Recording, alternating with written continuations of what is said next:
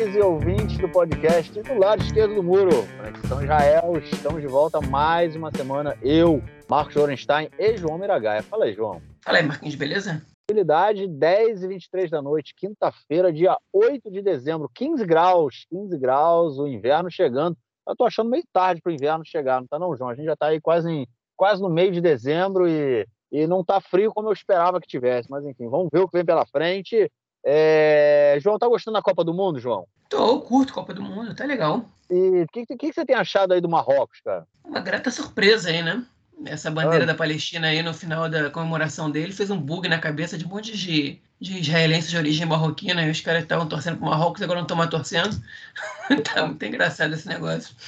Você tem inglês, cara, que tava dando entrevista pro, pro cara, acho que foi no canal, é pro cara do canal 11, o cara tava dando o, o, o torcedor inglês, né? Foi estava dando entrevista para o jornalista do Canal 11. Aí o cara perguntou: é, tá voltando para casa? Né? Eles usam essa expressão, né? É, coming home, né? É, aqui, enfim, o futebol foi criado na Inglaterra, então, no caso, a, a taça do mundo estaria voltando para a Inglaterra. E aí o, aí o cara fala, o jornalista pergunta: é, tá voltando para casa? Aí o torcedor fala: Yes, coming home, it's coming home. E aí começa a falar, de repente, um outro torcedor que está do lado dele fala assim: Mas a coisa mais importante que tem. Aí ele vira e fala assim: Free Palestine! Puta, aí o repórter não sabe o que fala. o cara deu um grito, televisão ao vivo, cara, de Israel, o inglês manda um Palestina livre, né? Deu mais um bug aí na cabeça da galera. Mas é isso, né? Copa do Mundo no Catar não podia ser diferente, né, cara? Era... Tem várias bandeiras da Palestina circulando e principalmente aí na, na, na torcida do Marrocos. Uma coisa bem, bem impressionante. Países entre Israel e Marrocos que é, acertaram suas relações aí recentemente, né? comentamos isso aí nos, nos, nossos episódios. Mas é isso, vamos, vamos deixar então de delongas e vamos passar para o nosso primeiro bloco para comentarmos sobre a política israelense essa semana. É isso aí, gente. É, continuamos aí naquele drama, naquela novela, né? O Netanyahu achou que ia montar o seu próximo governo rapidamente coisa que não aconteceu. Estamos aí já há bastante tempo depois da, da, da eleição, já tem o quê? Quatro semanas né, depois da, da, da eleição. Netanyahu ainda não conseguiu montar o seu governo, é, mas está muito próximo disso, né, João? Essa semana a gente teve aí, é, enfim, o acordo sendo fechado com a, a, o sionismo religioso, né, do partido, o partido do, do deputado Betzalel Smotrich, né? A gente comentou disso nos últimos episódios, que era o partido que estava fazendo, causando mais problemas aí para o Netanyahu. É, enfim, é, João, o acordo entre o, o, o, o, sionismo religioso e o Likud fechado, é, principais pontos aí que geraram muita polêmica essa semana foi a questão do, é, é, do Smotrich, apesar de não receber né, o Ministério da Defesa, né, ele não vai ser o ministro da Defesa, ele vai receber o, o, o Minala Ezrahi, né, que é o, vamos dizer assim, a, é, a gente explicou isso, né, é como se fosse a... a, a autoridade o, civil a autoridade civil do Exército, né? que, são, que, que, é, que é o pessoal que é responsável por tudo que envolve a questão é, da ocupação de casas a serem construídas, de casas a serem destruídas, enfim, é a, a lei israelense que, que, que, que é a autoridade militar que gere a vida dos palestinos ali na, na Cisjordânia, e o Bessalel Smotrich vai ser aí o, o partido dele, né, vai ser o responsável por esse setor aí do, do, da segurança israelense, né, que até agora era relacionada ao Ministério da Segurança e vai deixar de ser como parte do acordo de coalizão. E um outro ponto interessante também que chamou muita atenção nessa, nessa questão toda aí foi o, a gente comentou no último episódio, a nomeação né, do, do Avi Maoz, né, que é o, é o deputado, né, ele foi eleito deputado, ultra racista, é, ultra anti tudo, né, anti LGBT, anti-árabe, anti tudo que a gente pode imaginar, um cara, enfim, da Idade Média, que é, vai ser responsável aí por é, é, projetos educacionais ligados diretamente ao ministério ali, vamos dizer assim, o Ministério da Casa Civil, né? O ministério que é ligado diretamente ao primeiro-ministro é, Benjamin Netanyahu. João, o esquema aí chegando ao fim, há vários, é, nessa semana também, né, o, o Aretz publicou o esquema, que foi, o acordo que foi assinado entre o sionismo religioso e o Likud, e a gente vai vendo aí os contornos que esse novo governo que vai tomar posse em breve está tomando. É para ficar preocupado, cara? É. É, mas se ficar falando sobre isso aqui, eu vou chover no molhado várias vezes, então eu vou deixar para chover no molhado em, em determinados pontos específicos. Não sei se, enfim, você me fiz claro. Mas, enfim, é, o governo, tá, o Netanyahu pediu é, para o presidente é, Itzhak Buzherzog, né, para para ganhar duas semanas mais para conseguir fechar o governo, né, para fechar todos os acordos de coalizão e tal, mas na verdade com todos os partidos que compõem é, o que, com, que farão a composição do governo e da coalizão, ele já fechou o acordo. E o que ele precisa agora é fechar o acordo com o próprio partido dele. Agora, é, se a gente olhar para a situação como está, o Netanyahu conseguiu separar para o Likud 15 ministérios e vice-ministérios, que é basicamente a metade do que, do que ele tem nesse governo, mais ou menos. Né? O que, a princípio, é um número muito bom, é muito positivo. Ele conseguiu guardar metade para o partido dele, isso quer dizer que ele conseguiu manter posse do partido dele. Mas não foi exatamente isso que aconteceu. Porque, inclusive, ministérios importantes, como, como o Ministério da, da Educação, por exemplo, for, é, ele foi, foram, foram pastas esvaziadas, ok? A gente, eu vou tentar explicar isso para vocês agora, para que, enfim, para que o ouvinte entenda um pouquinho o que aconteceu. Tá? O Netanyahu, ele, ele, enfim, se bem a gente olha a coalizão do Netanyahu e a gente vê que foram quatro partidos votados que foram parte dessa coalizão, na verdade, okay, a gente está falando na prática de é, sete partidos, okay, incluindo o Likud, incluindo o partido do Netanyahu. Porque existem partidos que, que é, concorreram em lista conjunta, alguns fazem isso há muitos anos, outros estão fazendo pela primeira vez ou, ou pela segunda vez, né? é, e na hora de fazer negociação, enfim, por cargos, né, para apresentar suas demandas, por, por, leis, etc., que podem ser, enfim, é, parte do acordo de coalizão, eles fazem essa negociação por separado. Então, essa negociação foi mais difícil do que aparentava. É, enfim, parte desses partidos acabam fazendo a negociação por conjunto, um exemplo disso é o judaísmo da Torá, que inclui dois blocos de partidos é, ultra-ortodoxos askenazitas, né, ultra-ortodoxos judaicos de origem europeia. É, eles negociam em conjunto, tanto o Agudat Israel, como, que, é, que é o grupo racídico, como o Degla Torá, que é o grupo do judaísmo é, é, lituano, né? eles negociam em conjunto eles, e, e, agora, por exemplo, o grupo que, que fazia parte, parte do sionismo religioso, né, dessa lista que, enfim, que incorporava três partidos, que é o Ihud Leumi, né, União Nacional, o Otzma Yehudit, Força Judaica, e o Noam, né, é, eles, enfim, resolveram fazer as negociações por separado. Então, aí o Netanyahu teve que negociar com três partidos de um lado, com dois que estão juntos separados do outro, e o Chas é o último partido que ele, que, enfim, que é, que é, que é um partido muito mais é, homogêneo, inclusive com uma liderança muito mais forte que qualquer outro desses partidos. É, e depois o próprio Likud, hein, que é o partido dele, que, enfim, que tem muitas ânsias aí para resolver, muita gente que está atrás de cargos e, e, que, quer, que quer ter postos importantes né, para poder brigar pelas primárias do partido nas próximas eleições. Né? E também para poder realizar feitos para sua base, etc, etc. Então, o que, que o Netanyahu dividiu? Como é que isso foi dividido? Vamos, vamos, vamos tentar entender. O Netanyahu teve que dar para essas pessoas. Hum. A negociação por, formar, por participar da coalizão, ela envolve troca de ministérios. Aqui em Israel é impossível, praticamente, não é impossível, mas é muito, muito, muito difícil acontecer, de alguém assumir uma pasta ministerial sem ser um membro da Knesset. É. Aconteceram, aconteceu no passado, pode ser até que aconteça dessa vez, a pessoa que o Netanyahu queria indicar para ministro do exterior não é um membro da Knesset, mas é muito pouco comum. Quem exerce os cargos de ministério são políticos da base do governista, né, da coalizão governista. É, então, é, essa participação na coalizão ela é feita com base em é, troca de cargos, né, ministérios, vice-ministérios. Né, o que, que significa vice-ministério? Vice-ministério é tipo, enfim, é um cargo que ele, ele, é praticamente equivalente a um ministro, mas ele domina somente alguns, é, alguns orçamentos específicos dentro dessa pasta. Né? Então, assim, em Israel a gente tem três, é, três categorias. Assim, por exemplo, você tem o ministro da Defesa, é, que é, enfim, é o todo-poderoso ministro da Defesa, que controla as Forças Armadas e, e as Forças de Segurança, etc., etc., a posição da polícia. Você tem é, o, o, ministro da pasta da defesa, que é uma pessoa que, enfim, para você poder dar um, um poder para ele, você tem uma pasta, uma, uma, uma enfim, algum, alguns setores na parte da defesa que você dá para ele. Então, essa pessoa tem status de ministro, mas ele não é o ministro da defesa, ele é o ministro da pasta da defesa. E você pode ter também um vice-ministro da defesa, que é uma pessoa que não vai ter um status exatamente igual de ministro, mas ele também vai ter acesso a um, a um orçamento né, um carro também é, é, é, com motorista, etc, etc, mas ele, por exemplo, não vai fazer parte do gabinete né, do, do primeiro-ministro, com certeza não vai fazer parte do gabinete, enfim, e, e, o status dele é um pouco menor. Né? O Netanyahu, o que, que ele fez? Para ele conseguir atender as demandas de todos os aliados, ele fez uma ultrafragmentação em algumas pastas né, que é, vão ter repercussões, okay? e sobre algumas delas a gente vai, a gente vai falar mais para frente. Mas vamos lá.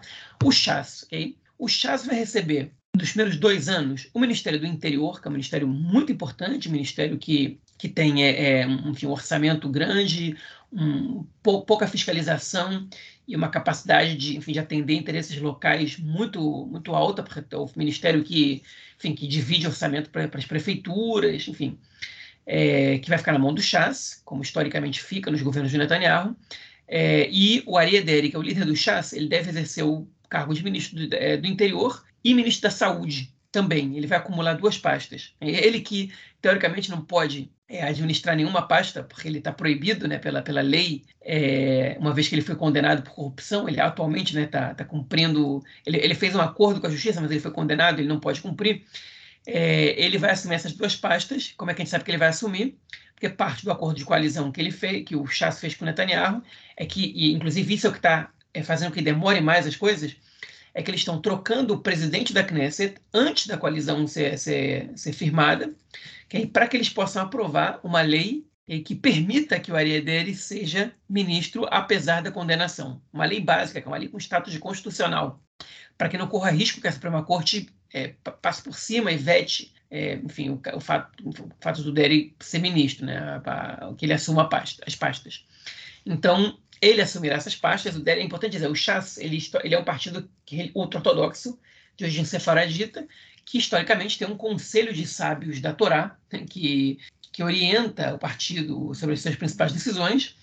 Mas desde que o, é, o Rabino Ovadia Yosef, que foi o, era o grande líder espiritual do Chas, que foi o rabino-chefe do movimento sefaradita é, nos anos 70 e até nos anos 80, desde que ele faleceu, se não me engano, ali em 2013, é, o Aredeira ele foi cada vez acumulando mais poder e esse conselho de sábios ele é muito mais fachada atualmente do que do que realmente ele ele é, determina qualquer coisa porque o Deri tem um poder insuperável dentro do partido atualmente. Né? Então ele vai tão, tão forte é o poder dele que ele vai exercer é, um duplo ministério. Né? É, enfim, e depois de dois anos ele trocaria esses duplo, esses, esse duplo ministério pelo Ministério das Finanças, de acordo com, o acordo de coalizão que está para ser assinado, né? que está tá na mão de outro ministro, que depois a gente vai falar. Além disso, o Chas vai receber o Ministério da, dos Assuntos Religiosos, que é o Ministério do Bem-Estar Social e de Questões Sociais e de, de Segurança Social, né, que antes era o Ministério da, da, da, do Bem-Estar Social e do Trabalho, a questão do trabalho caiu aí. É, e também eles vão é, receber o cargo de ministro do Ministério da Educação, que a gente não sabe exatamente o que, que ele. Que, enfim, que tipo de orçamentos ele vai, que, tipo de programas e orçamentos ele vai dirigir, é, e o ministro do Ministério do Interior, ou seja, um ministro do Chas que vai ter algumas, é, enfim, que vai, que vai exercer algumas funções dentro do Ministério do Interior, que está nas mãos do Ariadere nos dois primeiros anos, depois vai sair e vai para a mão do Smotrich, mas esse ministro do Ministério do Interior segue okay, nesse cargo. O Partido Judaísmo da Torá, que é o partido ortodoxo ashkenazita, ou seja, de judeus é, europeus, okay, vai exercer o cargo de ministro da habitação, okay, é, de ministro das questões envolvendo Jerusalém, Jerusalém é, e, e as tradições, e terão o presidente da Comissão de Finanças, que é um cargo que historicamente fica na mão do Moshe Gafni, que é um dos membros desse partido. Okay? Além disso, eles vão receber os cargos de vice-ministro dos transportes, okay? é, vice vice-ministro do Ministério do Primeiro-Ministro, né? É estranho falar isso, mas o Primeiro-Ministro também tem algumas funções de um ministério próprio e tem algumas delegações, é, e vice-ministro do Bem-Estar Social. Okay? Além disso, o da Torá exigiu assim como o Deri exigiu a questão do, é, da, da, lei que, que, que, permita ser ministro, o da Torá exigiu uma lei é, de alistamento militar que seja, enfim, que, que libere os, os estudantes de yeshivot, de academias rabínicas, é, de maneira é, br brutal, né, do, do, do, enfim, que isente eles de serviço, militar, né, de serviço militar. É, eles também exigiram é, que o orçamento para escolas que não ensinam as disciplinas básicas seja igualado ao das escolas que, que, que ensinam as disciplinas básicas, ou seja, é, pode não ensinar, tá de boa, não tem problema, é, o orçamento vai ser igual. Enfim, e fizeram outras exigências é, que, que, não são, que não são pouco importantes. O Chas, é, esqueci de comentar, eles também exigiram um aumento no orçamento da saúde de 5,2 bilhões de shekel, ok? que é um aumento maior do que o governo anterior tinha dado, que já tinha sido um aumento alto. O governo anterior tinha dado esse aumento de 5 bilhões em dois anos. O Chas exigiu em um ano só. O socialismo religioso, que é o partido do Bezalel Smotrich, né, que é, enfim, a parte do Yehuda Leomi, do União Nacional, terá o Ministério das, é, das Finanças nos dois primeiros anos, que depois trocará pelo Ministério do Interior, ok? E por, pelo Ministério do, dos Transportes ou da Educação, a partir do terceiro ano. Okay? É, enfim, terá o Ministério da Aliá e da Absorção, né, da Imigração Judaica e da Absorção, que será, já tem até o nome do ministro, né, que é o Ofir Sofer, okay? e é, terão também o Ministério é, do, da, das, das, Missões Nacionais, que vai ser dado para Orit Struk, né, uma ministra, uma política ultra radical. Além disso, eles vão receber é, outros cargos, que é o ministro do Ministério da, é, da, da, da, da Defesa, ministro do Ministério da Defesa, que vai ser a pessoa que vai ser responsável pelo Minala, Minala Ezrahi, como o Marquinhos comentou, que é a autoridade civil né, que a gente vai comentar mais a fundo mais tarde. É, enfim, e vão receber alguns é, cargos de, de algumas, algumas, comissões também da Knesset e é, alguns vice-ministérios que ainda não estão estabelecidos, pelo menos não foram, não foram divulgados ou que a imprensa não conseguiu ainda chegar neles. É, mas, por exemplo, a, a Comissão de Constituição e Justiça vai ficar na mão do sionismo religioso. É, é, também a, a, Comissão das Reformas é, também vai ficar nas mãos deles. O Partido Força Judaica do Itamar Ben-Gvir vai receber o Ministério é, da Segurança Interior, que vai se chamar agora Ministério da Segurança Nacional, que, enfim, que vai cuja, é, é, cujo poder aumentou, né, também vai ser responsável pelas 18 unidades é, de polícia da fronteira, que são unidades militares, né, é, que, que, basicamente cuidam da, das regiões fronteiriças de Israel com, com, com, nos territórios. Também vão, vão ter o ministro é, do desenvolvimento do Negev e da Galileia, né, do, principalmente do sul e do norte do país, né, e vão ter o, o ministro do legado, né, que enfim que são eram, eram funções que tinham a ver com o ministério, o ministério de Jerusalém, que, que vai passar para o Partido Força Judaica.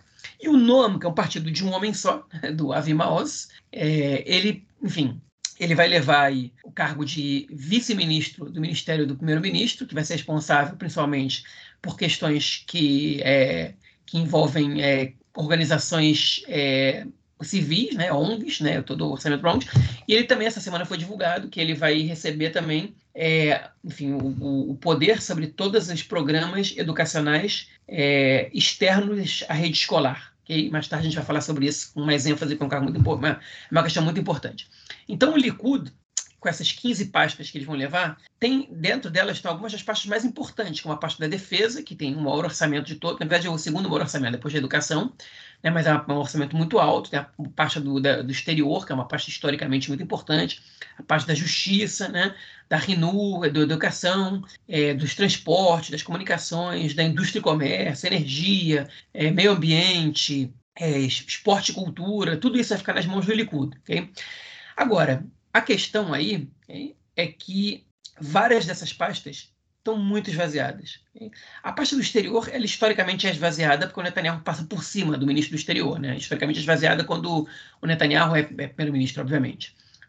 A pasta da defesa, em geral, não. Ainda que o Netanyahu tem, exerça alguma influência sobre o ministro da defesa, a pasta da defesa o Netanyahu costuma dar para pessoas que ou têm é, uma, um histórico militar muito grande ou que têm, ou que são políticos, enfim, de, com, com importância grande, que receberam muitos votos e que entraram com moral e que, enfim, que entrou com força nessa parte. Dessa vez não vai ser. Ele, ele até pode dar para o Yoav Gallant, que é o favorito para exercer essa, essa função, né, que é um ex-general do Exército, que quase foi chefe das Forças Armadas. Não foi, porque descobriram é, ali, um pouco antes dele ser nomeado, que ele tinha feito uma, enfim, uma mutreta ali, né, ele, que ele tinha, tinha se apossado de terras públicas para construir uma residência privada, então quando isso foi descoberto, ele acabou que não foi nomeado chefe do exército, ele, enfim, saiu do exército, né, se libertou do, do, do, das Forças Armadas, entrou para a política três anos depois, num, partido que já não existe mais, e depois foi para o Likud, e provavelmente vai ser o cara que vai exercer esse cargo. E tem muita gente comemorando, porque pelo menos vai ser uma pessoa razoável, né?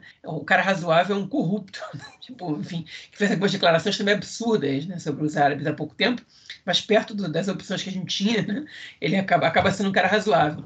Agora, o Benny Gantz mandou a letra para ele, o Benny Gantz, atual ministro da Defesa, ele disse, olha, quem for, quem quer que seja o ministro da, da Defesa nomeado, ele vai ter que entender que ele vai ser uma marionete, que ele vai ser um ministro de segundo escalão, porque o Likud dividiu esse ministério em várias partes, né? E, e, ele não vai ter ele não vai ter o mesmo poder que ele teria antes. Né? O mesmo vale para o ministro da Educação, que tem um orçamento totalmente dividido. O mesmo vai valer para, enfim, para o ministro dos Transportes, que tem também esse Gansar, também vice-ministro dos Transportes por aí. E vários ministérios estão é, é, sendo esvaziados. Né? O ministro de Questões de Jerusalém, né, que, que perdeu a parte do legado, enfim. É orçamento que sai, são projetos que saem, é, e, os, e, os, ministros passam a ser menos importantes. É, alguns não. No ministro da, da, Justiça, ele não perdeu nada. E, e, o Netanyahu vai dar esse cargo justamente para o Ariv Levin, que é o, o cara de confiança dele ali. Né? É, enfim, o Netanyahu está na dúvida de para quem que ele dá esses ministérios, é, os mais importantes, pelo menos, que são o da defesa, é, o dos transportes, o, é, enfim, o da educação, é, o do exterior, porque ele, por um lado, ele prefere pessoas que ele possa controlar, né? e a gente sabe que no Likud tem gente ali que está meio irritada com ele. Por outro lado, se ele não agrada esse grupelho aí do Likud, ele pode criar uma crise, uma crise interna que não sei se ele vai ter facilidade de, de solucionar. Né? Mas, enfim, a questão é essa, né? Ele, depois de agradar toda a base aliada, agora ele vai ter que tratar de cuidar do seu próprio partido. E, enfim, foi por essas questões que o governo Bennett não, não conseguiu durar, porque ele não conseguiu agradar o próprio partido dele. Né? Vamos ver se o Netanyahu vai conseguir, ainda que o Netanyahu tenha muito controle sobre, sobre o partido dele, tenha, muito, tenha muita experiência nisso, tem muita moral ali dentro, ele sabe fazer isso bem, né? Acho que ele, enfim, ele é diferente do Bennett nesse aspecto, né? Ele, ele não menospreza também é, é o, o, o, o, potencial de dano que essas pessoas podem causar nele, caso, essas, caso ele não controle ele não controle bem essas pessoas. Enfim, então acho que ele está ligado nisso, mas ainda assim isso não vai ser tarefa fácil. Basicamente é isso. É, a gente, eu prometo escrever um artigo quando, quando o governo foi empossado, com cada um dos ministros, como eu fiz da última vez. Né? É, mas, enfim, é, por enquanto, essa é a situação que a gente tem. Isso vai ser fechado é, em breve, é, em pouco tempo, e a gente, vai, a gente vai saber exatamente qual vai ser a cara desse novo governo. É, o, quem foi que eu vi essa semana dizendo? É, eu não lembro agora quem foi que eu vi, então, se eu me lembrar, depois a gente, a gente acrescenta. É, disse que esse governo ia durar de dois a três anos, é, que a, o elo fraco desse governo é o Ben-Gvir, né, que ele em algum momento vai vai cobrar fatura porque ele não vai conseguir realizar tudo que ele tá, tudo que ele prometeu e ele vai ter que culpar alguém e ele vai ter que culpar o Netanyahu, então ele vai ter que deixar o governo para isso acontecer, ele vai acabar ele vai ser responsável por esse governo ir até o final, porque ele não, ele não vai ter o que defender no final das contas, porque ele realmente não tem como cumprir as coisas que ele prometeu. Eu espero que essa pessoa tenha razão, não só para esse governo durar pouco, mas também para o Ben-Gvir não conseguir cumprir as coisas que ele prometeu. É, mas eu não tenho tanta certeza assim, não. Eu estou vendo um cenário que, que o poder que o Netanyahu está dando para esses radicais, ele, ele não se aproxima do que ele deu em outras vezes. Então, para mim, o cenário é muito nebuloso. É, eu também é, acho que o cenário é nebuloso aí, né, o que a gente vai ver pela frente é bem preocupante. Agora, tem várias coisas que chamam a atenção né, nessa, nesse todo esse acordo aí de negocia, nessas negociações. Né? É, em relação ao chás, né, e essa lei que eles querem aprovar sobre proibir completamente, é, não, não, é proibir, mas, enfim, isentar né, completamente toda a população ultra-ortodoxa é, do serviço militar é uma coisa extremamente complicada por vários sentidos. Né? Para começar, aquela velha e tradicional discussão né, que sempre tem, é, por, que, que, os, por que, que os seculares são obrigados a mandar os filhos para o exército, né? E, no caso, agora eles querem criar uma lei em que é, os ortodoxos sejam isentos disso e uma lei com status de lei básica, né? É, que como ele é, era outra exigência deles, né? Que é, uma lei, e como a gente comentou, a lei básica ela tem um, um, peso constitucional. Né? Israel não tem Constituição, a lei básica ela acaba servindo esse, esse, esse, tendo esse valor. Né? Então, eles querem criar uma lei, vamos dizer assim, uma, uma, uma, um artigo numa constitucional que fala os ortodoxos não precisam servir ao exército, mas os outros sim precisam. Né? Então, assim, já a gente já é um, já é um, só isso já é uma coisa muito absurda, né? E, e para a gente levar um passo mais à frente, o serviço militar né, é, é um dos pilares do sionismo, é um dos pilares da política sionista desde que o sionismo é sionismo. As pessoas chegavam aqui em Israel antes da criação do Estado e já eram também organizadas para é, servirem nos, nos grupamentos paramilitares, né, antes da criação do, do, Exército. Depois da criação do Exército, isso aconteceu, né, o Exército foi criado depois do Estado, é, imediatamente após a criação do Estado, então de, essa, essa organização continua existindo e as pessoas que iam chegando no Estado, os novos imigrantes, as pessoas que nasciam aqui, iam diretamente para o Exército, né, ou seja, é um pilar do sionismo. E esses caras abrem mão disso, né? E aí a gente vê toda aquela hipocrisia da direita falar ah, vocês, é, que a esquerda é antisionista, que a esquerda quer fazer é, governo com os árabes, e eles fazem, eles têm assim, um, é, uma base fundamental do governo da extrema-direita israelense hoje é antisionista, né? Eles quebram com, com paradigmas sionistas e ninguém fala, fala absolutamente nada, é tipo, né? É coisa que passa aí pelo... É, é, sem ninguém realmente falar. Agora, é, é, um, é um ponto extremamente complicado, né? É, e a questão de, é, é, eu acho que o, o, que chama mais atenção também em tudo, toda essa negociação é, o, é a questão realmente do Likud, né, que as principais pastas, né, elas foram é, é, divididas entre todos os partidos. A gente está vendo, inclusive, essa farra do boi, né, cara? Aquela coisa ali, é, a, abriu a porteira e todo mundo passou, ministro, vice-ministro, ministro do ministro, do vice-ministro, do ministro. Meu irmão, é um, tá sendo uma mamata, é, vai ser um, um gasto de dinheiro público, assim, com um monte de gente que, que vive no, no século no, no, no século V, mas quer ganhar com valores do século XXI. Então, ou seja, é a gente está tendo aí uma, uma, uma, uma, transformação da sociedade israelense, né, da, da, política israelense como um todo, nesse, nesse governo aí que está que tá para se tá, tá, se construindo, né, que possivelmente vai tomar posse em breve, e, o que, e, pra, e a cereja do bolo também é essa questão de você aprovar uma lei né, o cara, o, o, o, a lei DERE, né, a gente tinha durante todo esse período do governo anterior, né, foi é, o, a, a situação, né, ainda a situação vai virar oposição agora, ameaçava, né, aprovar uma lei que impedia que pessoas que, porque a gente, enfim, a gente comentou isso, vou fazer um resumo rápido, né, para o ouvinte novo, é um deputado que ele que ele é condenado pela justiça, ele não pode assumir é, nenhum cargo ministerial, é, mas ele pode ser primeiro-ministro. Né? Ele não pode ser ministro da Educação, ministro da Justiça, ministro da Saúde, ministro de, do Esporte, enfim. Mas ministro, primeiro-ministro ele pode ser. Então, a, a, o pessoal que é oposição ao Netanyahu, eles queriam aprovar uma lei que também impedisse que um cara que está sendo julgado ou condenado é, é, fosse primeiro-ministro, né? E, e a, é, é, o bloco Netanyahu sempre xingou, né? E falou, ah, uma lei pessoal. Enfim, é uma lei pessoal porque ela estaria sendo apresentada somente agora com o objetivo, obviamente, de impedir a ascensão do Netanyahu. Mas, por outro lado, é uma lei justa, né? uma lei que, enfim, o cara foi julgado, está sendo julgado e condenado, né? É, ele não tem condição de ser primeiro-ministro, né? É, enfim, é uma lei justa, mas no caso ele está sendo, ela seria uma lei pessoal porque ela seria aprovada num momento um tanto quanto complicado. E agora a gente vê eles querendo aprovar uma lei que pega um deputado que ele já foi condenado, já foi preso, inclusive, né? É, por corrupção. Ele voltou à política, foi eleito de novo, já foi ministro né, do interior várias vezes, é, durante vários governos de Netanyahu, e ele foi condenado de novo. Ele foi, fez um acordo com a justiça para não ser preso e agora eles vão simplesmente pegar o acordo que foi feito com a justiça e rasgar e falar assim: o acordo não está valendo nada, não vale nada, porque a gente acabou de aprovar uma lei que diz que, mesmo que o cara tenha sido condenado na justiça, ele pode ser ministro. Ou seja, é uma brincadeira né, o que esses caras estão fazendo. É tipo, é você fazer o boom da lelê total, você acabar com qualquer tipo de regra e mostrar, cara, a gente faz a regra de acordo com o que a gente quer, esse papo de, enfim, democracia e regra do jogo não existe, né? Isso é uma coisa que, obviamente, não existe, né? Mas os liberais sempre tentam dizer que existe isso aqui, isso aqui não é. É óbvio que as regras são sempre é, mudadas de acordo com os interesses de, da, de quem está no poder. Mas é cospe na cara da sociedade israelense, né? mostrando aí que a, a, o bloco anti-Netanyahu deveria sim ter aprovado essa lei, caso tivesse maioria, né?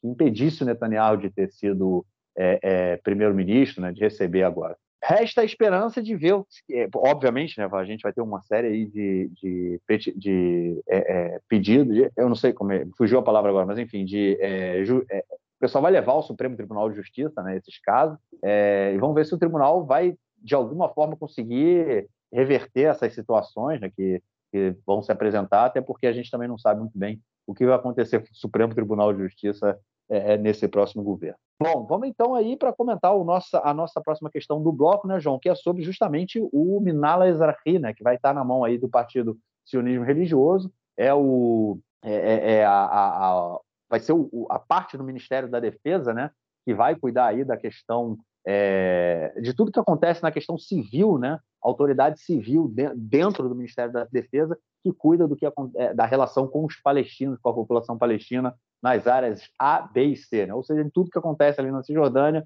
o, a autoridade civil está relacionada, eles que decidem onde as casas vão ser construídas, onde as casas vão ser destruídas, é, também a questão de assentamentos e tudo mais, e agora isso vai estar na mão de um ministro que ele, enfim, não tem problema nenhum em dizer que não gostaria que os palestinos estivessem aqui com a gente, é, já defendeu em outros momentos, inclusive, a transferência né, populacional, e agora vai ter aí o poder, João, de derrubar a casa de quando ele quiser, cara. Quais são as funções que o partido do Smotrich, se não ele, né, vai receber aí nesse, é, nessa nova divisão aí dentro do Ministério da, da Defesa? É, na verdade, a gente não sabe exatamente quais são as funções que ele vai ter, mas a gente sabe quais são as funções que tem o Ezrahi hoje, e isso pode mudar, né, de acordo com, enfim, com o acordo que eles fizerem. Mas o que é o Ezrahi? O que é essa autoridade civil? Logo depois que Israel é, é, ocupou a região da faixa de Gaza da Cisjordânia, enfim, foi necessário que o país criasse uma, uma legislação sobre, o, sobre como coordenar aqueles territórios, né, que fosse estabelecido que ali seria um, um governo temporariamente limita, é, militar, né, você, precisa, você sabia que ele tinha uma população civil que vivia, né, então que enfim, alguma, alguma lei você precisava para estabelecer ali, alguns órgãos também para como é que você vai levar energia elétrica, como é que você vai levar água, como é que você vai, quem vai ser responsável por pavimentar as ruas, né, pela educação e etc, etc, que antes era tudo fornecido pela Jordânia, como é que você vai fazer? E aí foi criada essa, essa autoridade civil, que aos poucos ela foi mudando, né, ela, ela tinha um, um, um nome, mudou de nome depois, ela tinha umas funções e foi mudando de, foi mudando de função depois, e as principais mudanças de função dessa, enfim, dessa, dessa é, organização é, governamental elas são, elas, enfim, elas são relacionadas especificamente né, a, ao aumento da população judaica é, que vive nos territórios. Anteriormente também na faixa de Gaza, hoje em dia já não tem mais, desde 2005 já não tem mais, é, e, e, principalmente na Cisjordânia, onde hoje é, vivem mais de 550, na verdade, mais de 420 mil judeus vivem na Cisjordânia, sem contar com Jerusalém Oriental, porque Jerusalém Oriental é, enfim, não é a autoridade civil que que, que, que, cuida da vida dessas pessoas, da parte judaica de Jerusalém Oriental, obviamente, da, da não judaica também, é, porque, enfim, porque Israel declarou soberania sobre Jerusalém Oriental e ainda que a comunidade internacional não reconheça, na prática o que acontece ali é que, enfim, é o, é governo de Israel que, que se, se, encarrega daquilo e quando não é, enfim, é um caso à parte, que, que, a autoridade palestina tem alguma, alguma autonomia ali, mas enfim, a gente não vai falar sobre, não vai, vai enfim, explorar esse tema agora, ainda que seja muito interessante. Então, a autoridade civil, ela basicamente ela cuida de questões civis é, na Cisjordânia e ela foi mudando um pouco de, de função com o passar do tempo. Depois dos acordos de Oslo, ela se alterou de novo, porque a autoridade palestina passou a ter mais autonomia sobre questões civis palestinas. E a autoridade civil é, é, ligada ao Ministério do, enfim, da, da Defesa, ela cuida é, basicamente da vida judaica na, na Cisjordânia, ou seja, das colônias, das legais e das ilegais, né, de acordo com a lei israelense, deixando claro, porque a comunidade internacional considera todas elas ilegais, é, e de algumas questões civis palestinas também ali. Por exemplo, a autoridade civil ela é quem é, trata de como é que vai ser a passagem do presidente da autoridade palestina, Abu Mazen, né, Mahmoud Abbas, quando ele quer, quando ele tem que viajar para a Europa para um congresso, exatamente como está acontecendo agora. Então ele tem, para o momento que ele sai é, de Ramallah e vai cruzar a fronteira com a Jordânia, para da Jordânia ele pegar o voo para, sei lá, para Berlim, que é a autoridade civil que tem que coordenar tudo isso, e é uma coordenação que a autoridade civil faz, que ela tem que andar de mãos dadas com a autoridade palestina o tempo inteiro. Okay? É, porque, enfim, porque é como você resolver questões civis ali. Por exemplo, alguém roubou um carro em, é, sei lá, em, em Modena, na cidade que o Marquinhos mora, que não fica longe de Ramala, e de repente é, o carro cruzou os territórios. E aí o carro foi descoberto ali. Então a polícia palestina descobriu ali. Eles entram em contato com a autoridade civil da Cisjordânia, enfim, eles, eles levam esse caso para a questão da polícia israelense, para poder, poder ver se a queixa é registrada abaixo com aquilo ali, enfim. É, um, é uma. É 24-7, basicamente, a relação que existe entre a autoridade civil na Cisjordânia, ou seja, entre o Ministério da Defesa israelense e a autoridade palestina. Exatamente por isso que o Benny Gantz se reuniu com o Abu Mazen duas, três vezes, pessoalmente, no último ano e meio, né, quando, nesse, nesse governo que a gente teve agora, tanto do Bennett quanto do Lapid, que é basicamente o mesmo governo. E, além disso, é uma organização é, que fornece, é, enfim, os elementos básicos para a vida é, palestina e, e, para a vida dos judeus nas colônias, né? Por exemplo, quem vai levar eletricidade, quem vai levar água, né? Como, enfim, como é que você faz para que toda essa infraestrutura chegue ali, o tratamento de esgoto e tudo isso tem que passar pelo controle da autoridade civil. E qual é a questão agora que está na mão do, do, do Smotrich ou do partido dele? E que ele fez tanta questão disso. A autoridade civil é também quem define pela é, evacuação, pela demolição de colônias ilegais, o que a gente já sabe que não vai acontecer, é quem define se, é, se algum lugar especificamente vai receber a, a, infraestrutura do Estado, se vai receber eletricidade, se vai receber energia elétrica, se vai receber água, se vai receber esgoto, enfim. É, e de que maneira vai receber. E tudo que tem a ver com as colônias e com facilitar a ampliação das colônias, a gente sabe que vai ser do interesse do, do Bezalel Smotrich promover. Okay? Agora, um problema é que, que, a gente vê aí é que o Bezalel Smotrich ele considera a autoridade palestina okay? A gente sabe que não existe paz com a autoridade palestina, a gente não tem acordo de paz com eles, mas existe cooperação. Né? O fato de não existir paz não quer dizer que não existe cooperação. Que é uma cooperação que é uma situação de win-win, né? e os dois lados ganham com isso. Né? Enfim, os dois lados ganham porque a autoridade palestina ajuda a inteligência militar israelense a evitar atentados, a autoridade palestina precisa né, do, de Israel para que a população palestina tenha acesso a, a, enfim, a infraestrutura básica, enfim, e toda essa cooperação que eu já expliquei anteriormente. Será que, enfim, se, se bem a gente não tem paz e a gente coopera, o, o Smotrich, ele considera a autoridade palestina é, a responsável por a maioria dos males que a gente tem. Né? Ele considera um grupo de, de apoiadores do terrorismo, e quando não terroristas, é um grupo anti-israelense, anti-sionista, anti-tudo, e com, em quem não dá para confiar e com quem ele não quer cooperar. De jeito nenhum, ele não quer cooperar com, com a autoridade palestina. A retórica dele e do bem e do grupo do, do religioso atual é totalmente é, é de, enfim, de hostilidade à autoridade palestina. Agora, há pouco tempo escutei o, enfim, o, o porta-voz né, da, da, área judaica de Hebron falando no podcast, é, não, me, não, me, lembro agora qual foi o podcast que, que ele falou, acho que foi no podcast do Aretz, é, enfim, culpando a autoridade palestina e esse acordo de Oslo por, por serem quem criou o clima ruim em Hebron, que não era assim, que existia muito mais cooperação, que a autoridade palestina, desde que entrou lá, exigiu separação das populações e blá, blá, blá, blá, e isso foi o problema. Essa é a narrativa desse grupo.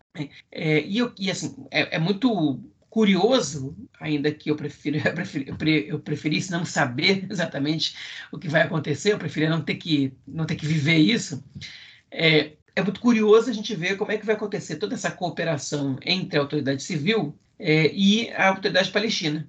Como é que eles vão fazer? Porque eu, enfim, é, é, como é que você vai fazer para o Smotrich ou para alguém do partido dele cooperar com a autoridade palestina?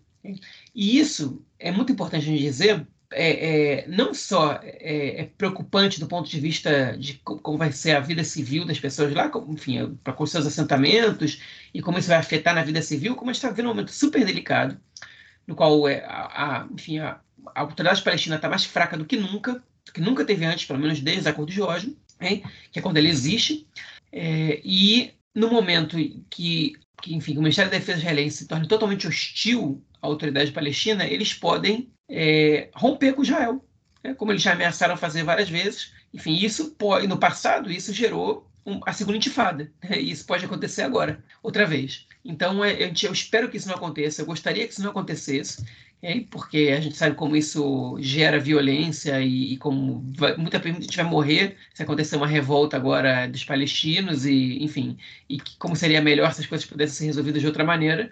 É, mas é, a gente sabe também que as ações têm consequências e que essa é uma consequência possível e dependendo do que o Smotrich fizer, se ele confirmar suas intenções, pelo menos na retórica, provável, né?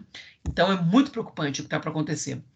É, e outra, outro, outra questão que eu também acho importante a gente comentar, já, já salto isso, Marquinhos, depois você, você é, enfim, complementa, comenta, discorda, concorda, como você quiser, é sobre as funções que recebeu o Avi Maoz, né, o, parlamentar, o, o, enfim, o, líder do exército de um homem só na Knesset, né, que é o representante do nome, é, enfim, que recebeu dois cargos, um, um vice-ministério e uma e a, e a direção de, da, enfim, de todos as, os projetos educacionais que não tem a ver com a, enfim, com, com, a, com a questão de educação formal de que todas as escolas são obrigadas a ter, que é, que é totalmente desproporcional ao tamanho do partido dele e que, e que é de uma importância singular para a educação israelense. O que, que isso quer dizer? Em Israel, as escolas elas têm um orçamento específico, que, que, que é aquele orçamento engessado, para pagamento de contas, para pagamento de salário de professores, etc, etc. Okay? E cada escola é, tem um orçamento também para programas extracurriculares, okay?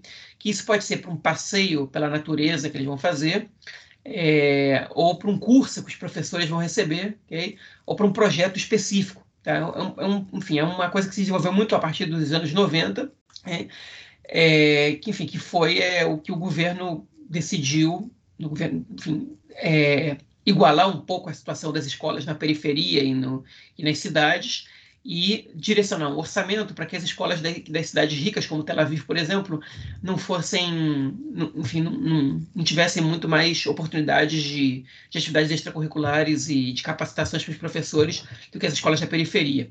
Então, esse orçamento ele, ele é para todas as escolas, mas ele é, enfim, as escolas de cidades mais pobres e com orçamento e que tem um orçamento municipal menor, porque os municípios podem e devem investir nas próprias escolas, eles têm, uma, eles têm um orçamento maior do Estado. Okay? Então, basicamente, o que existe hoje é que as escolas têm mais de 100 opções de atividades extracurriculares e de capacitações que os professores podem receber. Minha esposa, por exemplo, ela trabalha numa ONG que ela capacita profissionais de educação é, para lidar com alunos é, que têm vivências em pós-trauma. Né? Então, ela, ela capacita professores, ela capacita, é, enfim, diretores das escolas, etc., é o trabalho que ela faz, né? escreve programas educacionais e capacita essas pessoas para poderem lidar com esse tipo de situação. Algumas escolas compram esse, esse projeto dessa ONG, outras escolas decidem investir em outras é, questões. Né? O Ministério da, da Educação ele tem que autorizar o que as escolas fazem, né? e as escolas podem propor também atividades que não estão entre as opções que o Ministério da Educação oferece, Okay? É, e aí todo, tem uma comissão que avalia a necessidade, tem que explicar e por que sim, por que não, e o Ministério da, da Educação pode liberar o dinheiro ou não. Quando as opções que já existem, é muito mais fácil o Ministério da Educação ele liberar o orçamento, porque, enfim, são opções que já estão pré-aprovadas, né? então é, praticamente não tem burocracia. Tudo isso vai estar na mão do Avi Maoz, que, que é um político ultra radical, na verdade ele é uma marionete do Rabino Tal, né, que é o líder dessa corrente, né, é, interna do sionismo religioso, uma corrente ultranacionalista ortodoxa, é, declaradamente é, homofóbica, ainda que eles recusem é, essa, esse título, eles dizem que eles são homofóbicos, é, enfim, ele, é, toda a pauta deles ela é anti-direitos LGBT, né, contra a parada gay, contra, é, contra os direitos de, de união civil para pessoas do, do mesmo sexo, etc, etc. É, além disso, eles, enfim, eles também têm um discurso anti-árabe, anti, enfim, e, e, e de, de deslegitimação é, do nacionalismo palestino bastante aprofundado. E, enfim, e, o, e obviamente eles têm interesses em, estar gerenciando isso. Né? Agora, o que acontece? Cidades como Tel Aviv, né, elas podem decidir, e na verdade mais de 50 cidades e conselhos regionais já, já decidiram que eles não vão cooperar com, com com, é, com o Ave Maoz nesses projetos, ou seja, que eles vão, ou que os pais vão pagar de maneira privada, ou que o próprio Conselho Regional ou, ou o município vão dar o orçamento e não vão depender do, do Ministério da Educação para poder fazer as atividades extracurriculares, porque não querem é, cooperar. Então, Tel Aviv, é, sei lá, Ra'anana, Kfar Saba, talvez Modin também, é, Rishon LeZion, que são cidades com orçamento mais alto, né, vão poder tranquilamente abdicar né, de, de, ter que trabalhar com Ave Maoz e, e, não depender desse dinheiro. Né? O, a, o Conselho Regional onde, onde enfim, do, do Mojave, onde eu moro, aqui no norte, foi um dos que decidiu que não vai cooperar com ele. Né? enfim, são lugares que têm, um, enfim, que têm uma condição é, financeira um pouco melhor é, e que não precisam disso. Mas cidades mais pobres de Israel, como por exemplo é, é, Siderot, ou Fakim, é, ou Tivérias, né, ou Bnei Brak, né, cidades dessa, enfim, que tem a população mais pobre, elas não têm essa opção, ok? E elas vão acabar tendo que, que colaborar com isso. Só que essa nomeação do Avi Maoz, ela foi problemática até para os próprios eleitores do Likud, porque os, a maioria dos eleitores do Likud, eles são pessoas seculares ou tradicionalistas não são pessoas ortodoxas. E estão preocupadas com, com a coerção religiosa que pode acontecer, né, com, com o discurso é, antiliberal, no sentido é, é político né, do, do, termo e social, né, enfim, discurso homofóbico, um discurso racista que pode vir a ter. As pessoas sabem quem é o Maoz, sabem que é preocupante essa situação e começaram a pressionar muito Netanyahu. Só que o acordo estava assinado. E aparentemente até o Netanyahu se deu conta da besteira que ele fez. Ele está sendo questionado por membros do Likud, ele está sendo questionado pela base do Likud, que deu tanto poder assim para o Maoz, e agora ele tem, vai ter um pouco de dificuldade de limitar esse poder dele. Né? Então, é, essa é uma situação que a gente vai viver agora, que é inédita. Né? Que nunca um grupo tão radical é, e tão contrário ao, ao, mainstream israelense, porque a maioria da população israelense não concorda com essas visões dele, teve tanto poder sobre questões que relacionadas à educação que a gente deve dizer que, que o Anshel Pfeiffer, que é um dos biógrafos do Netanyahu, disse que Netanyahu nunca se importou com a educação. Ele sempre deu educação para outros partidos, nunca fez questão que ela ficasse na, na, mão do Likud. Quando ela acabou ficando na mão do Likud, foi porque é, é, nenhum outro partido quis exatamente o Ministério da Educação. E, e ele nunca se importou com essa questão, efetivamente. E agora, pelo jeito, pela primeira vez, inclusive ele foi ministro da Educação tampão interino né, durante um tempo. E agora, dessa vez, ele vai. É, ele está tá entendendo que, ao contrário dele, a maioria das famílias israelenses, elas sim se preocupam com a educação dos filhos deles, né? Que os ortodoxos brigam muito mais pela questão educacional que os seculares, mas os seculares também se preocupam com a educação dos seus filhos. E já está havendo uma movimentação, essa recusa desses, desses conselhos regionais e municípios de cooperar com o Ave Maoz, é, ela já, já foi surpreendente e tende a aumentar com o passar do tempo, quando a gente for vendo o que vai o que vai estar acontecendo. Então, é, enfim, nesse lado, pelo menos, a gente tem uma coisa positiva, né? Porque a sociedade civil, ela se manifestou de alguma maneira e, e não vai parar por aí. Com relação à autoridade civil nos territórios, que é o que está que tá na mão do Smotrich, é mais difícil a sociedade civil se manifestar, porque isso vai, é, ao, ao, pelo menos aos olhos míopes das pessoas, não, não, toca diretamente a vida deles, né? Até que a gente veja uma terceira intifada acontecendo aí. É, enfim, então é mais difícil que as pessoas se manifestem, se revoltem e tomem uma atitude. E o que é uma pena, porque deveriam também, né? Tem muitas questões é, que a gente está vendo serem é, desenvolvidas nessa, nesse processo de negociação da coalizão que mereceriam uma revolta popular no mesmo nível da que está acontecendo agora, com a questão educacional. Mas não vão ter, lamentavelmente não vão ter. É, bom, tem algumas coisas para comentar também. Eu só queria voltar lá no. Não, não, quando a gente, o que a gente comentou lá no primeiro, é, no primeiro ponto, né, sobre a divisão dos ministérios, uma coisa que me veio à cabeça agora também no, no seu comentário, é quando você falou das cidades mais fracas, né, que vão na questão do com Ave Maoz. É, o Bengvir, né, como você bem comentou, ele vai receber o ministério é responsável pelo Negev, né, que é o deserto na parte sul do país, e pelo, pela Galil, né, que é a parte, a Galileia, né, que é na parte norte do país. Essas duas regiões são as regiões onde, onde se concentra a maioria da população árabe do país, né? Tanto no sul, onde a, maior, a população árabe é muito maior do que a população judaica, é, quanto no norte, né, que é, é, um pouco mais equilibrado, mas a população árabe ela sempre foi muito presente ali. A, a, a, aquela região da Palestina, na, na época da Palestina, né, era uma região muito é, é, ocupada, é uma região verde né, do país, é uma região é, assim, bem mais agradável né, do país. Eu, pelo menos, gosto muito do norte. Mas era uma região que sempre ela teve uma população árabe muito grande, obviamente que hoje tem população judaica também, né? É, é, e o Bank vai ser o responsável por essas duas, é, por esses dois ministérios, né?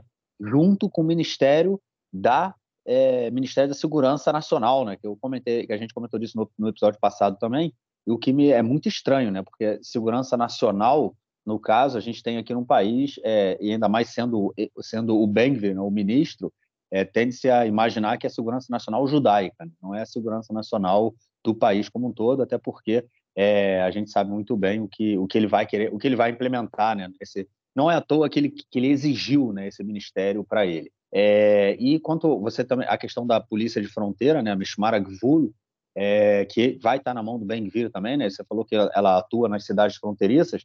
Ela não só atua nas cidades fronteiriças, né? Isso é uma coisa interessante. Eu nunca consegui entender direito.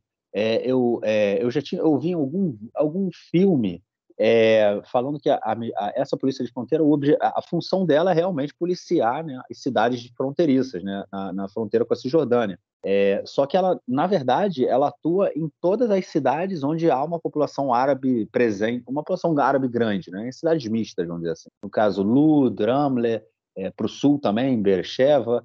Então, a polícia de fronteira, ela no caso não é só, ela não cuida só da fronteira, né? Ela cuida da população que deveria estar, né, no caso, do outro lado da fronteira, é, e está do lado de cá. É, e isso também vai estar na mão do Mengvir, né? Então, ou seja, ele vai ter na mão dele o ministério que é o responsável pela repressão, né, que é o Ministério da Polícia, é, e os dois ministérios que são responsáveis pelo desenvolvimento da região onde a população, onde se concentram, né, concentra a maioria da população árabe é, do país. Isso é realmente é muito preocupante. Né? A gente comentou é, que a, as minorias, né, principalmente a população árabe, vai ser a primeira a sentir os impactos aí desse novo governo, né? Com certeza também a população é, é, LGBT vai, ser, vai, vai sentir em seguida, é, mulheres, né, também, né, vão, vão, sentir as mudanças na política, é, mas a população árabe vai ser a primeira que vai sentir e a gente tendo é, tendo, vendo assim, né, o que, que o Benvir tem na mão de, nas mãos dele aí é, é realmente extremamente é, preocupante. É, outra coisa que eu queria comentar, cara, é você estava falando no final, né, sobre a revolta da sociedade civil e tudo mais. É, teve também uma polêmica muito grande, né, que um jornalista, é, Aviv Drucker, né, ele, ele é jornalista do canal 13 e também do, ele escreve no Haaretz, né, e ele publicou uma, uma coluna essa semana dizendo que é, é, a população deveria sair. Não, não, quer dizer, na verdade não foi ele, né? foi o Eisenkot, né? O Eisenkot, ele que ele foi eleito deputado, né, pelo partido aí do, do Benny Gantz. Ele foi um dos últimos, ele foi o último chefe do Estado Maior. Agora eu não me lembro o penúltimo. Enfim, ele foi chefe do Estado Maior. Ele foi é, colocado lá pelo Netanyahu. É, e ele foi candidato agora pelo partido do Gantz. Ele falou que a, é, a, a, é, o, é, é, a população israelense deveria se é, é tipo revoltar, né? Uma Mered Ezrahi, que ele falou, né? Uma revolta civil é, contra esse novo governo e tudo mais. Mas ele ele não não incitou a violência, né? Ele falou no sentido de se manifestar e para as ruas. O, o, jornalista era Viv Drucker, né? Ele, ele, também fez uma uma reportagem, uma reportagem não, né? Um, um artigo, ele escreveu um artigo indo nessa nessa direção também e assim foram extremamente criticados e é, inclusive queriam entrar com processo. Não, os deputados do Likud entraram com processo contra o jornal Haaretz é, e contra o Raviv Drucker, falando que estavam incitando a violência. No caso, ele tinha chamado, conclamando né, as é, manifestações da população. Não está falando de violência, está falando de manifestações. É, e a, a, a, direita já quer tentar mais, é, de uma certa forma, uma certa forma não, quer tentar diretamente aí é, é, é, censurar né, esse tipo de, de chamado da imprensa. O que é muito interessante, né? A imprensa toma partido realmente aqui em Israel, né?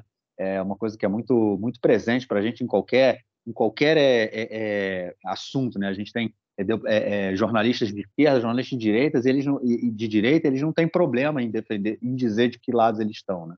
Isso é uma coisa bem interessante e nesse a gente vê inclusive agora jornalistas aí também chamando a, a população aí para as ruas o que é uma coisa bem bem é, é, nova, né? Para mim é muito muito é, é, não veia isso em outros lugares. Né? É isso. Vamos então é, passar para o que é uma coisa acrescentar, João. Vamos para o próximo bloco, cara. Sim, não tem uma coisa assim que eu esqueci de comentar. O Likud é, ele está fazendo uma campanha e, e, a coalizão inteira está embarcando nela para fechar o canal, enfim, a, o Tagid, né, que é a rede de, de notícias, enfim, a, é a rádio e a televisão e o site da internet públicos. Né? Eles querem fechar, é, enfim, o programa, a, a, equipe de radiodifusão, né? não a equipe, é a, o departamento de radiodifusão pública. Israel historicamente tem uma televisão pública hein? e eles não estão satisfeitos com a cobertura que eles estão recebendo, estão dizendo que, que, que, não é, que não é correta e blá blá blá, que não, e, e aí alguns querem fechar só o departamento de jornalismo e que eles possam continuar fazendo é, seriados e, e programas é, que, que, não tem a ver com jornalismo, e outros querem que eles é, que eles tipo fechem totalmente, até porque alguns discordam, inclusive, da, das séries, por exemplo, dos filmes que eles produzem, é, que já que eles, uma vez que eles expõem algumas é, contradições nacionais e os grupos ultranacionalistas não gostam muito disso. Então eles estão fazendo essa movimentação. Okay? É, agora, eu vou dizer porque, o que eu tenho para dizer sobre isso. Primeiro que as séries que eles produzem são espetaculares, né? são as melhores que, que a gente tem em Israel. É, o, o, programa jornalístico deles, atualmente, é o que eu vejo. É, eu acho muito melhor do que o dos outros canais, muito mais isento, muito mais é, correto. Né? Enfim, eles têm podcasts espetaculares, jornalistas muito bons, programas de rádio muito bons também. E, e a direita quer tá a fim de fechar, uma coisa que é histórica, né? Mas é engraçado que a rádio do Exército, a Galei Sahel, quando o Benny Gantz queria fechar, eles foram contra, né? E na Sahel, é, alguns programas, agora já não tem mais, que a nova comandante da Sahel, ela acabou com isso, tinham programas que eram dirigidos por partidários de Netanyahu abertamente, né? enquanto o Canal 1 ele é um, é, enfim, eles optam muito mais pela eles, eles não, não contratam esses panfletários né? Para nem de esquerda nem de direita. E enfim eles estão trabalhando por isso né? Mais uma, uma questão que enfim, eles estão calando toda eles estão tentando calar quem eles podem né para que, que possa fazer alguma crítica a eles e deslegitimizar etc etc e com o canal 11 é a mesma coisa é, enfim, eu espero muito que eles não consigam, mas não dá para saber o que vai acontecer. É, isso é o, mais uma parada bizarra aí desse, desse governo que nem tomou posse ainda. Bom, vamos então para o nosso próximo bloco para comentarmos aí questões do conflito e da política externa esta semana. Bom, gente, a violência na Cisjordânia continua, continua pegando pesado, já são quase 150 mortos esse ano. É, na semana passada eu, eu, fiquei meio na dúvida no, no, no número, e fui dar uma olhada. É isso aí, essa semana foram é, sete palestinos mortos até agora. E, enfim, é, é, é operações do exército quase todas as noites acontecendo no campo de refugiados em Jenin, prendendo é, pessoas, né, tipo militantes palestinos que são aí que o exército está correndo atrás deles. E dessa vez, essa semana, né, cara, também prenderam aí o irmão do líder da Jihad Islâmica na faixa de Gaza. É, se temeu, inclusive, que poderia ter uma escalada, mas nada aconteceu. O cara está preso. É... Vem cá, cara, a violência continua, o governo aí vai. Esse, a gente vai ter um governo meio incendiário entrando, e, enfim, a tendência é que essa violência aumente né, nesse próximo período. Não, a gente tá, a gente comentou na semana passada, a situação está muito complicada, né? Tá, tá morrendo muita gente. E eu acho, sinceramente, eu acho que a situação só não degringolou mais ainda por causa da Copa do Mundo. Acho que na hora que acabar a Copa do Mundo, o bicho vai pegar. Porque acho que a Copa, a Copa tá segurando um pouco as coisas, tem esse clima aí de, tipo, de torcer, de festa e tal, mas tá morrendo muita gente, ok? Tá morrendo muita gente. E isso está acontecendo no governo Lapida ainda, né? Com o Benny Gantz ali, com a Viv Kohabi de, de Ramatkal, né? Que nos últimos dias dele né, que é, enfim, uma, uma, um uso da força do, do exército israelense é, na Cisjordânia maior do que a gente viu nos últimos anos. Né?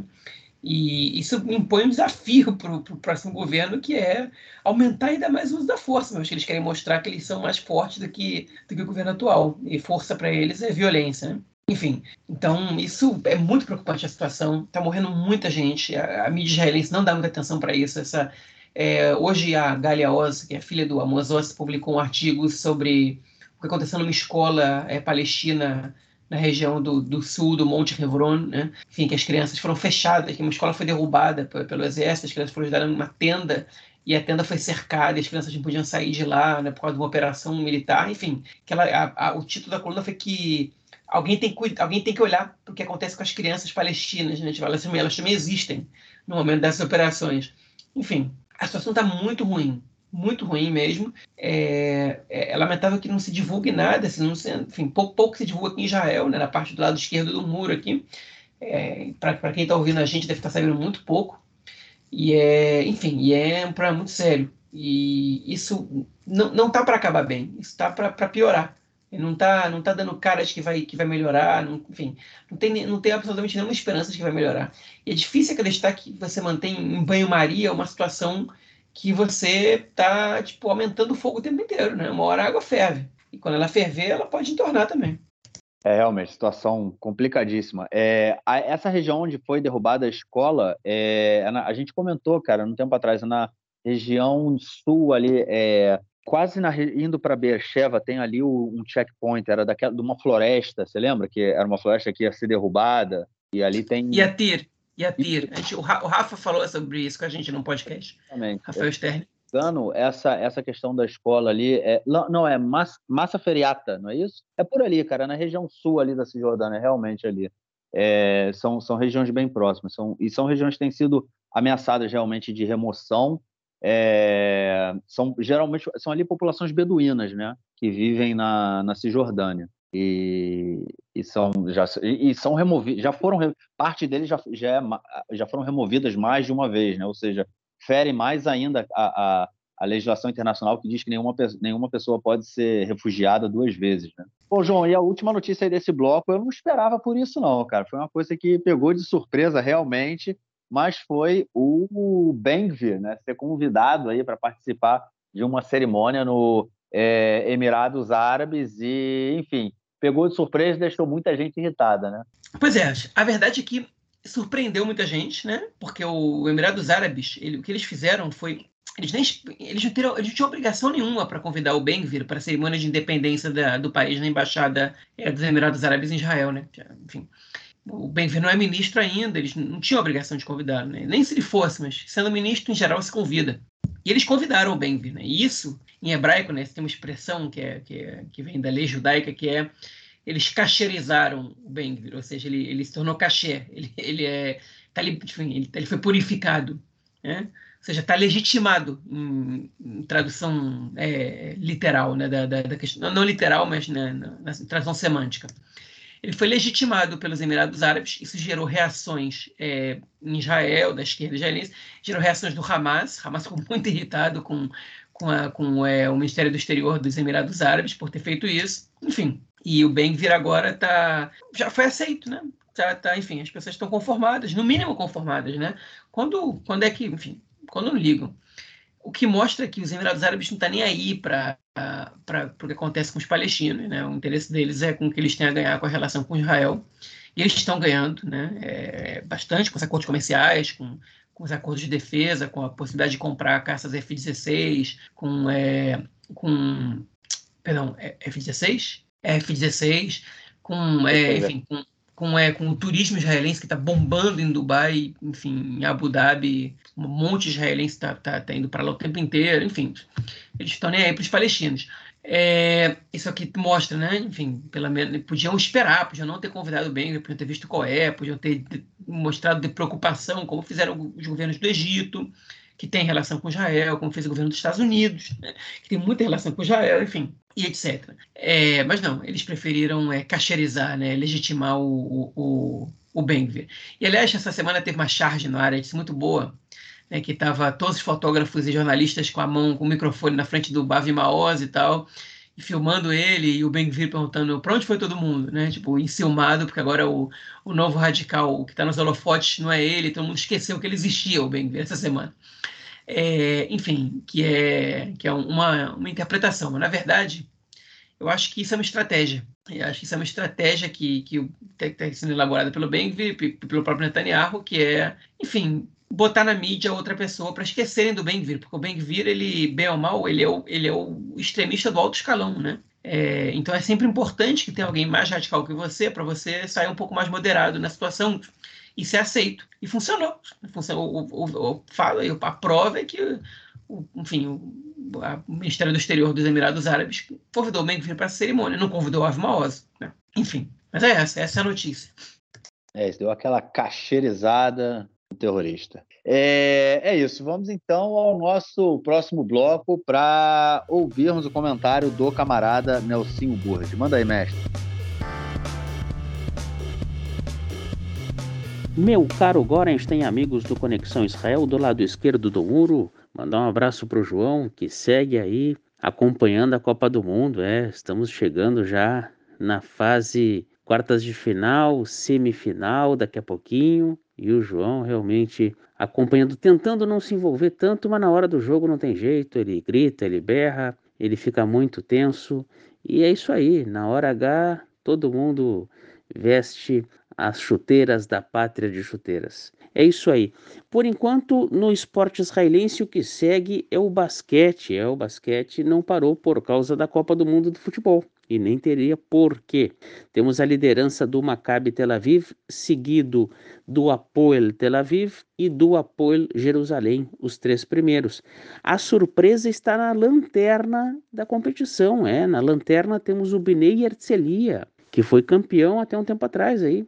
É, o Bnei Herzliya foi campeão há um ano atrás e agora está na lanterna. E o que, que aconteceu no Bnei Herzliya não sabemos, né? Mandar um abraço pro nosso Gabriel Paciornik, que mora em Herzliya, é torcedor, de repente ele tem alguma explicação para este fenômeno. Um time que foi campeão agora está na lanterna da competição. É, e lembrando que o, a grande sensação do campeonato é o Apoio Tel Aviv, que é o segundo colocado, nunca tinha chegado tão longe assim. Um time que se reestruturou há alguns anos atrás, galgou depois de alguns anos em ligas inferiores e se mantém na liga principal e agora é o vice, é o segundo lugar do campeonato por enquanto. Vamos lá, o torneio que deve ir até abril, maio, por aí. Então é isso aí, meu caro tem um grande abraço e até a próxima. Valeu, Nocinho, brigadão pelo comentário e manda de novo na quinta da semana que vem. É, João, algo mais a declarar ou a gente fica por aqui, cara? Tem sim, tem um negócio que eu esqueci de colocar na pauta. É, essa semana, anteontem, na verdade, o Lapid reuniu é, o gabinete dele para uma reunião de emergência para falar sobre um novo surto de corona em Israel. Né? A gente sabe que no Brasil está tendo e aqui parece que também está tá voltando a ter. Israel está disponível a vacina da Omicron. Né? É, eu tomei ela semana passada, a minha quarta dose, no caso, não tinha tomado a quarta dose antes, tomei com essa da Omicron.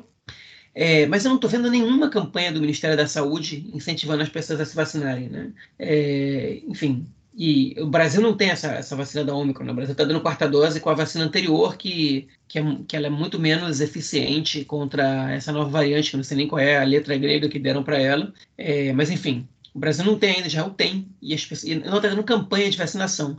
E eu, eu fiquei esperando ver né, do, do, enfim, alguma repercussão sobre essa reunião de gabinete para discutir esse surto.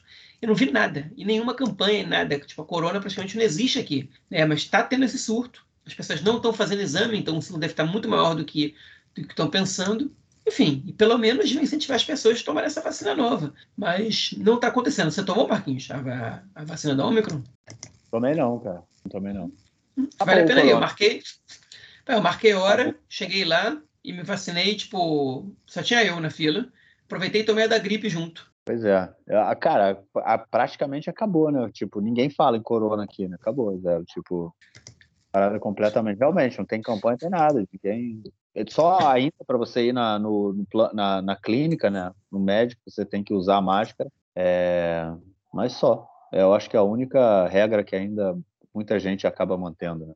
Bom, é isso. Vamos, é... Ficamos por aqui, então, né? Terminamos, ficamos por aqui e nos falamos então, João, na semana que vem é, para gravar o nosso próximo episódio. Forte abraço, cara. Forte abraço. Semana que vem, uma surpresa. Aguardem e vejam, nossos ouvintes. É isso. surpresa, surpresa vindo aí. Valeu, cara. Até mais. Abraço, até mais.